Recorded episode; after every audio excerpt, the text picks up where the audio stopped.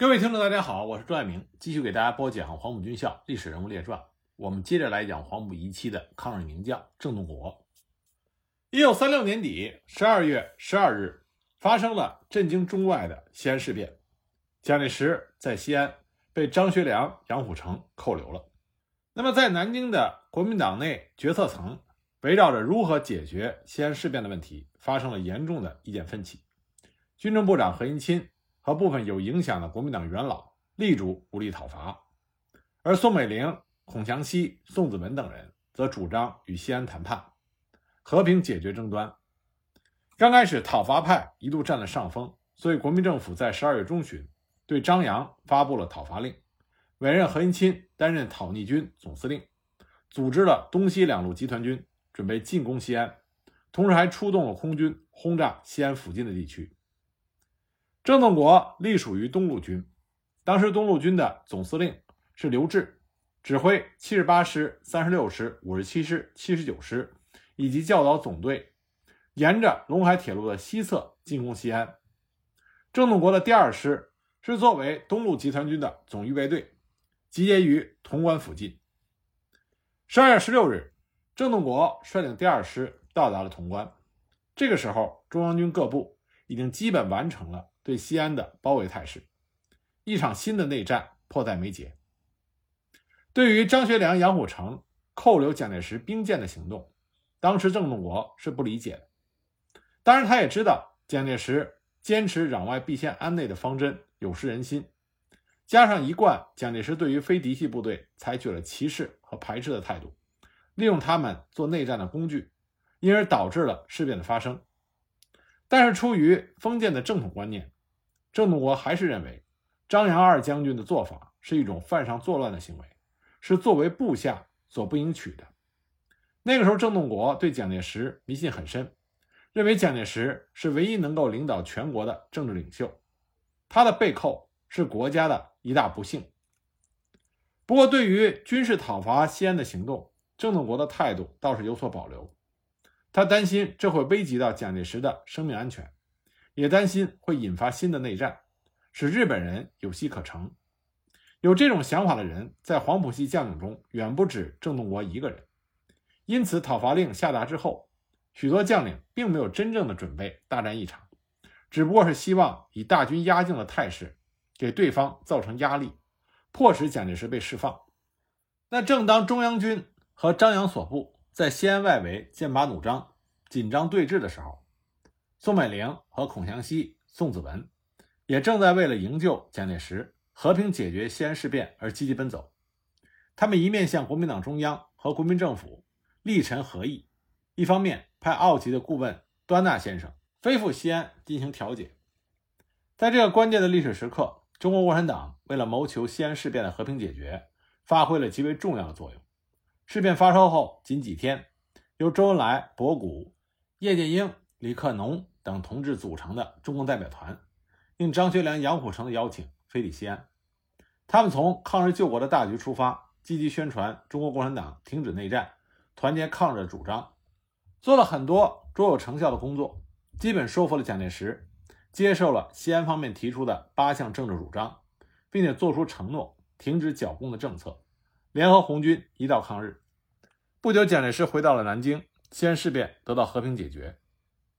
西安事变和平解决之后，中央军各部也奉命撤回原防。郑洞国率领第二师离开了潼关，重新回到了徐州。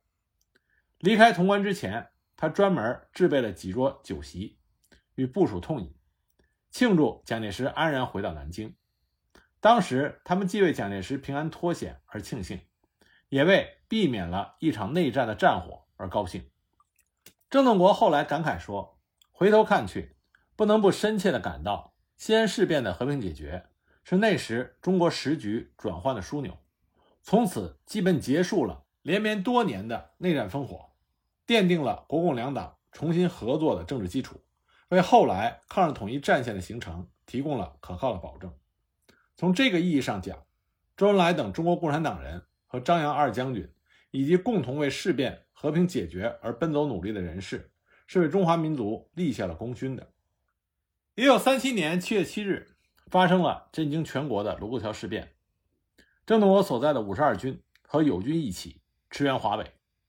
五十二军一路风餐露宿，行军千里，赶到河北境内，很快在保定、新安镇一带构筑了防线。当时日军的气焰非常嚣张，沿着平汉路、平绥路、金浦路进攻，并且放出狂言，三个月内消灭中国。九月二十二日清晨，日军在飞机、大炮的掩护下，向保定外围满城、漕河发起进攻，保定保卫战拉开了序幕。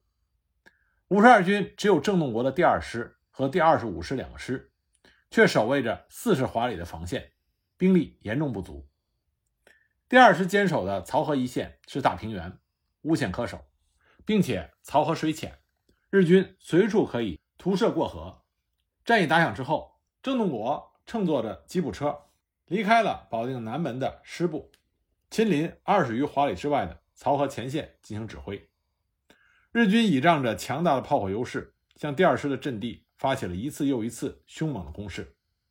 幸亏国军部队士气旺盛，加上郑洞国的鼓励，多次将日军击退。午后，郑洞国刚刚驱车返回保定的师部，就得到漕河前线的报告，说日军的后继部队源源而至，攻势更加的凶猛。日军飞机不断的低飞扫射轰炸，重炮也隔河齐射。将漕河南岸中国军队的阵地几乎全部摧毁。郑洞国接到急报之后，大声喝令：一寸阵地都不能丢，有逃跑者格杀勿论。日军在战车的掩护下渡过河，轮番进攻，战斗到黄昏。第六旅旅长邓世富向郑洞国求援，郑洞国立即命令从保定城内抽调了一部分兵员增援上去。入夜，战斗仍然在持续。火光映红了半边天。二十三日，就在郑洞国调兵遣将加固第二师漕河防线的时候，没有想到左翼满城防线上的第二十五师被敌人突破，军部和二十五师撤退。日军趁机从左翼包抄，袭击了第二师后方机关，那第二师的辎重部队、医务队和电台失散。郑洞国感到事态严重，赶紧派出几组人员去寻找军部和二十五师。深夜派出的人员失望归来，报告说军部和第二十五师已经不知去向，同时右翼的友军第十七师也撤了。郑洞国心急如焚，苦思了一夜没有良策，只能紧急收缩部队，到保定古城坚守待援。二十四日天刚亮，日军对保定城发起了总攻，日军多架飞机发出凄厉的尖叫声，在上空俯冲扫射。几十门重炮也开始猛烈的射击，不多时，城内硝烟弥漫，火光冲天。据守在城墙上的中国士兵被炸得血肉横飞。没过多久，城墙就被炸开了几个口子，日军一千多的步兵趁机拥入。郑洞国连发几道命令，要求各部利用城内的建筑和街道两侧的民房射击敌人。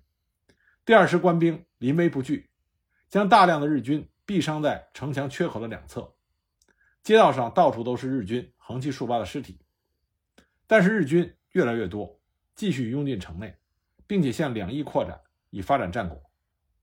郑洞国正在大汗淋漓地指挥战斗，向五十二军阵地靠拢的友军第四十七师师长裴昌会带着几个人冒险赶到第二师师部。郑洞国一见吃了一惊，就问他：“你怎么来了？部队呢？”裴昌会说：“部队在城外呢，我来了解一下情况。”要不要立刻开进来参加战斗？郑洞国请参谋长舒世存扼要介绍了城里敌我战斗的情况，以及第二师面临的险恶处境。随即，郑洞国进行了补充。他说：“敌军已经对保定完成了战略包围，我军孤军奋战，恐难挽回战局，并且有被敌人消灭的危险。”到了上午十一点多，第二师的守军已经防守不支。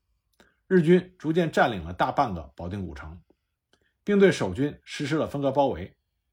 这个时候，城内一片混乱，郑洞国已经失去了对部队的掌控，再坚持下去就有被日军全军消灭的危险。参谋长舒世存焦急地对郑洞国和裴昌会说：“依目前的情况，我们很难支持多久。现在或是战死殉城，或是趁机自动撤退，以全实力。”望两位师长速速决断，否则就来不及了。郑洞国何尝不知道危险，只是没有接到撤退的命令，实在难以决断。现在不能再拖延了。他对裴昌会说：“我们并未奉死守到底的命令，何况已经抵抗了两个昼夜，孤军难支，应该撤出保定，保全部队。将来若有问题，由我承担。不知裴师长意见如何？”裴昌会说：“我同意郑师长的决定，此事还是大家共同负责，赶快行动吧。”于是郑洞国下令撤退。这个时候，日军已经逼近师部，郑洞国指令骑兵团。工兵营、通讯营、山炮营、特务连等直属队且战且退，保定古城遂告陷落。郑洞国带领部队南撤，一直走到唐河，也没有看到军部和第二十五师。他以为军部会在唐河设立阵地接应第二师，结果一个人影也没有。后来知道他们在唐河没有停留，一直向南去了。郑洞国没有办法，过河之后开始收拢部队，部队的辎重粮草已经丢光。部队没有饭吃，郑洞国不断的鼓励大家坚持，在他的鼓动下，再加上沿途老百姓的支持，部队总算保存下来。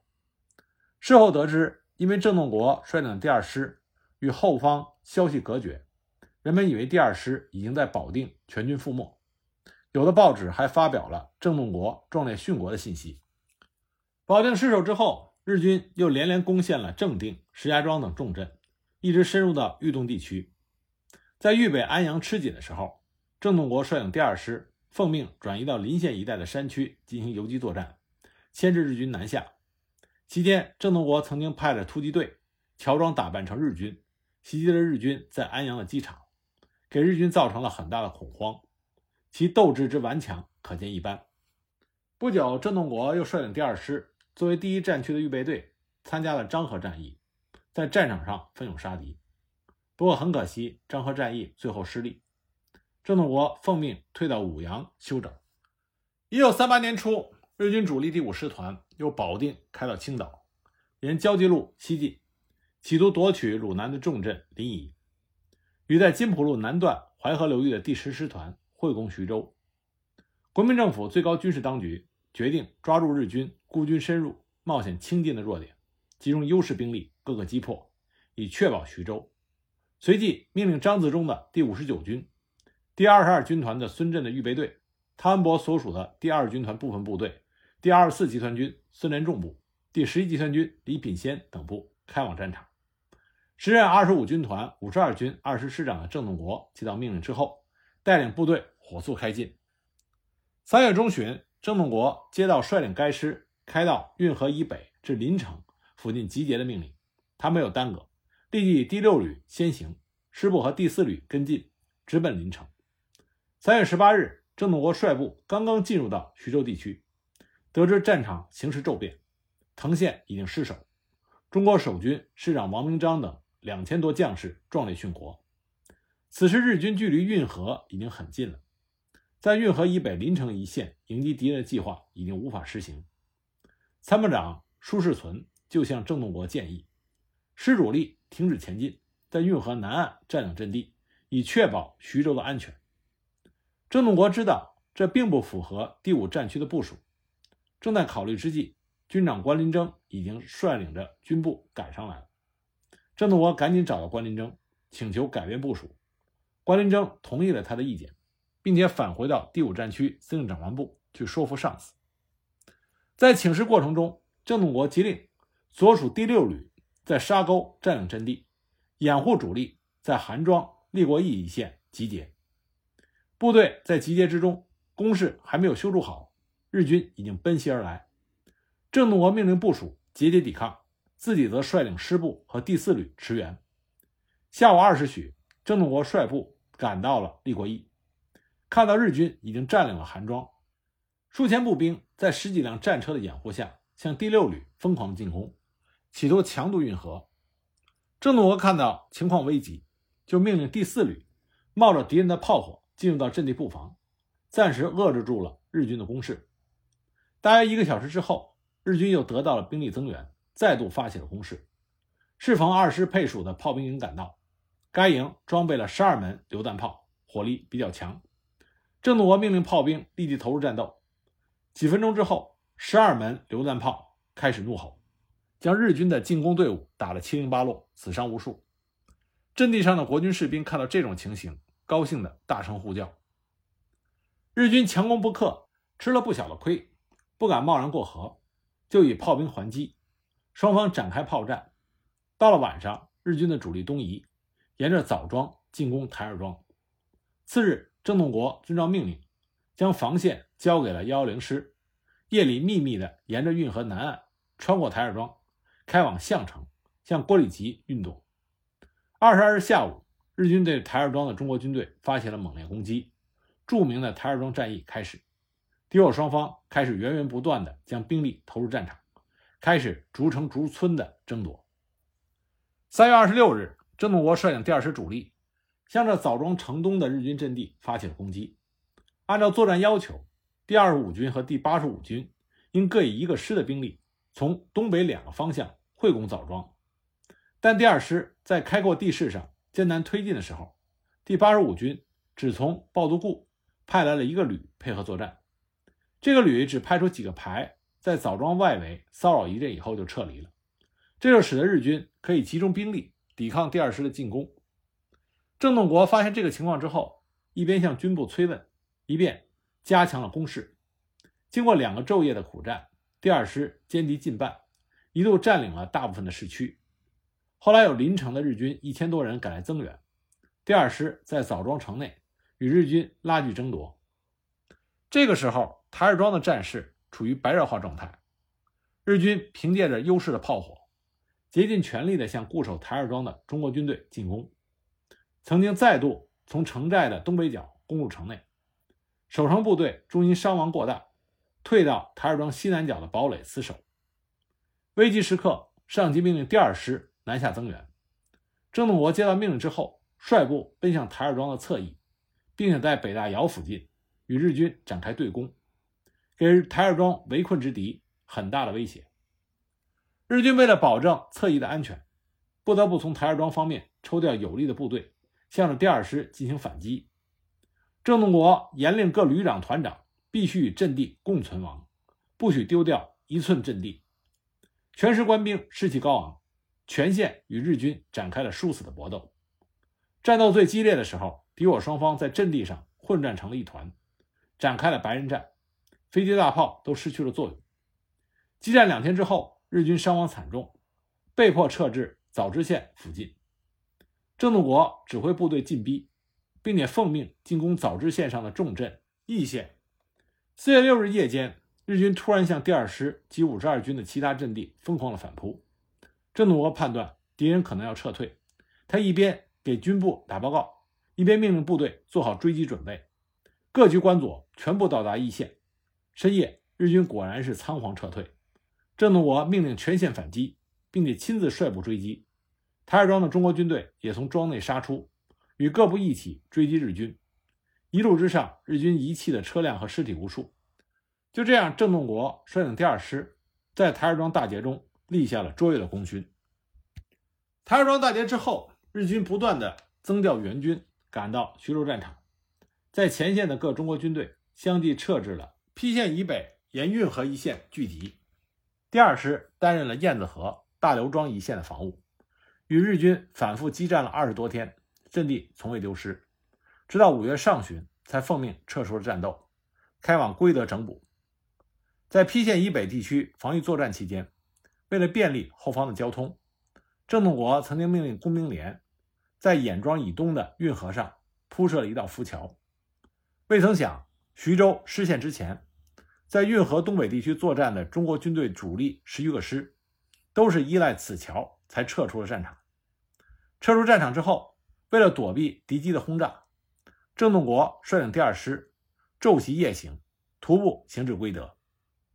当时薛岳正率领大军在归德以东地区与日军大战，就临时抽调郑洞国的部队作为预备队。不料战役失利，第二师撤往河南的漯河。数日之后，又奉命经南阳、湖北安陆、随县，开往武汉。行军途中，原来五十二军的军长关林征升任为三十二军团的军团长。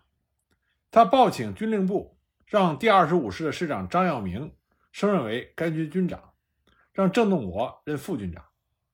郑洞国气愤之下坚持不受，并向军令部请假，离开了部队，回到长沙。自此，他就离开了自北伐以来就在其中服役长达十年的第二师。一九三八年第一次南越军事会议结束之后，郑洞国被汤恩伯委任为三十一集团军第九十八军军长。到任不到一个月，就受到好友杜聿明的邀请，降格出任新编第十一军荣誉第一师师长。不久呢，军长许廷瑶升任集团军总司令，杜聿明升任军长，改番号为第五军。郑洞国调升为副军长。兼荣誉第一师师长，部队先住在广西全州，后来又调到湖南零陵一带整训。荣誉第一师是由抗战中伤愈官兵组成的部队，作战有经验，军事素质也较好，但当时内部人事关系复杂，纪律松弛，很难驾驭。郑洞国到任之后，知人善任，赏罚分明，对部队一再的严明纪律，加强训练。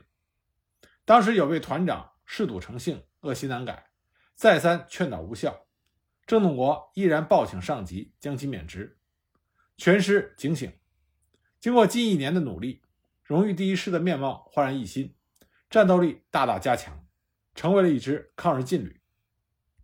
一九三九年十一月初，日军为了切断我桂粤国际交通线，威胁中国的后方，出动了一个班师团的兵力，由北湾海面登陆。在很短时间之内，就连续攻陷了钦州、防城、南宁等重镇，其中号称钢军的第五师团第二十一旅团占领了南宁西北的重要屏障昆仑关，桂南战局极为危险。十二月中旬，第五军下辖荣誉第一师、二百师和新二十二师，奉命调赴桂南，很快就包围了昆仑关之敌，并于十二月十八日凌晨开始猛攻。而郑洞国指挥的荣誉第一师作为主攻部队，当时五军重炮团的二十四门一百五十毫米榴弹炮和各师属炮兵的山炮、野炮、迫击炮，先是开始猛烈的炮击昆仑关的日军阵地，紧接着荣誉一师一团的官兵在团长吴孝亚上校的带领下杀向敌阵，顺利的攻占了仙女山。入夜之后，又连续奋战，攻占了老毛岭、万福村。而四四幺高地上的日军，凭着居高临下，面对昆仑关西北关口的有利地形，用山炮、掷弹筒和密集的步兵武器，疯狂地向荣誉一师一团轰击扫射。不攻克四幺幺高地，就无法夺取昆仑关。荣誉一师的攻击部队在火炮、机枪和战车的掩护下，与日军展开了激烈的争夺战。杜聿明在战后为牺牲烈士撰写的碑文中。生动地记录了当时血战的情形。他写道：“当其猛烈争夺之际，敌则配合空军强行增援，负隅顽抗，无懈可击；我则万众一心，前仆后继，不辞攀济之间，不畏壁垒事故。炮火交织于山林，血肉横飞于林路。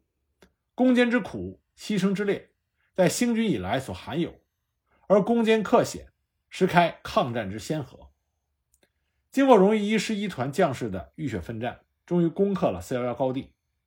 二团在团长汪波的率领下，也攻占了罗塘高地。邱清泉的新二十二师从十七日开始向右侧击成功，十九日进入到六塘、鸡鸣山一线，旋即攻占了五塘、六塘，破坏了公路和桥梁。那经过荣誉一师、新二十二师和二百师的通力合作，终于夺回了昆仑关。日军一看。昆仑关失守，大为震惊，立即出动了大批的飞机、火炮，掩护着预备队的兵力开始反攻。没有等到中国军队喘过气来，就重新夺回了昆仑关。双方在各个要点和制高点处展开了激战，阵地极易起手，但总的局势向国军好转。日军第五师团一看情势危急，就命令二十一旅团长中村正雄亲率两个大队前往增援。当天十点，武塘再次易手。正在二十一旅团与第五军激战的时候，在南京后方维护交通线和警戒任务的旅团长盐田定期少将又主动支援，命令其部队第一联队赶至五塘增援，伺机反攻六塘，形势变得骤然紧张。邱清泉率领新二十二师，命令刘建章团死守五六塘之间，并有计划的诱敌深入。当天下午，熊孝三团与敌人的另一路援军发生了激战。入夜之后，不甘失败的日军又动用坦克和装甲车掩护步兵再攻六塘。邱清泉一面命令所部工兵破坏公路桥梁，阻挡日军的机械化部队前进；另外一方面，亲率部队向突出部之敌发起反击，成功的击毁了敌人的坦克数量。在新编二十二师各个团的猛烈攻击下，日军纷纷离开公路，向山区逃窜。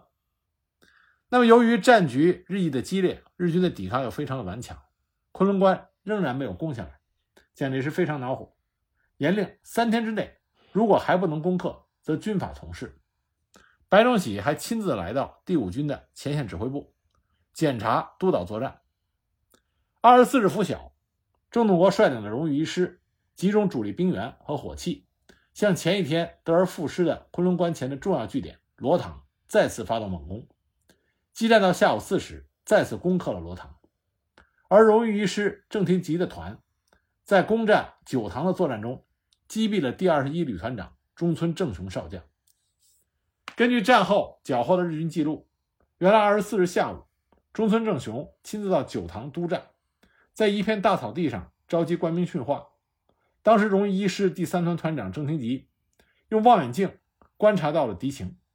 发现大草地上的日军正在列队集合，就下令手下的一营从刚刚夺占的高地上用迫击炮和重机枪猛烈的攻击日军，给予敌人重大的杀伤。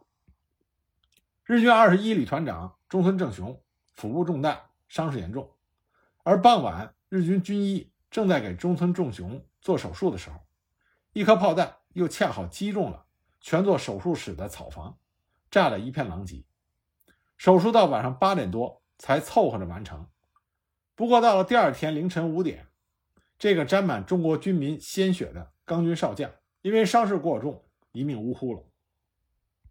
历经两得两失，第五军前线指挥部的高级军官们就发现，攻下昆仑关的关键就在于界首高地的得失，所以杜聿明就命令郑洞国派他手下所部三团，加强给伤亡过大的。主攻部队二百师，由师长戴安澜全权指挥。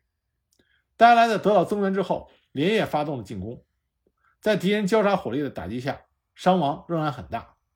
多次组织敢死队爆破手抵近敌人的工事，投弹爆破都没有成效。激战到午夜十二点钟，荣誉一师三团九个步兵连长已经有七位伤亡，连郑廷基身边的四号长也中弹牺牲。但是全军上下斗志正旺，决心不计代价誓死攻下界首。最终，经过激烈的血战，界首高地终于被国军攻破。士兵在山顶上燃起了胜利的火焰，向第五军的前指报捷。由于界首被第五军占领，日寇只能龟缩在关内和附近几个小高地上。第五军乘胜追击，对昆仑关发起了总攻，最终完全收复了昆仑关。在昆仑关战役中，郑洞国率领的荣誉第一师阵亡官兵一千零二十四人，其中阵亡军官四十九人。因为功勋卓著，荣誉第一师特别得到了国民党最高当局的特点嘉奖。